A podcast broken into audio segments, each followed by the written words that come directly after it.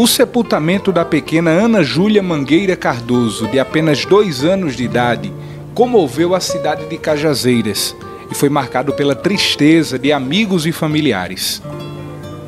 O corpo foi velado na Central de Velórios Memorial Esperança, nas imediações do Hospital Regional, e em seguida, no final da manhã desta segunda-feira, o cortejo fúnebre seguiu para o cemitério Nossa Senhora Aparecida. Durante todo o trajeto, músicas e homenagens emocionaram familiares e amigos.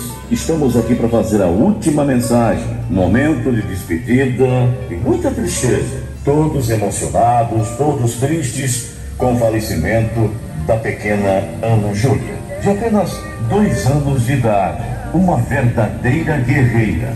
Lutou, lutou até o fim. E olha, que foram grandes obstáculos à sua frente. Não conseguiu. Infelizmente faleceu. É uma tristeza profunda para todos da família e para quem não é da família também.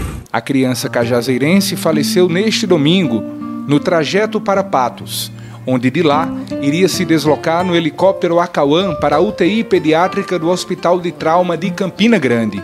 Devido à gravidade do caso, ela não resistiu e faleceu.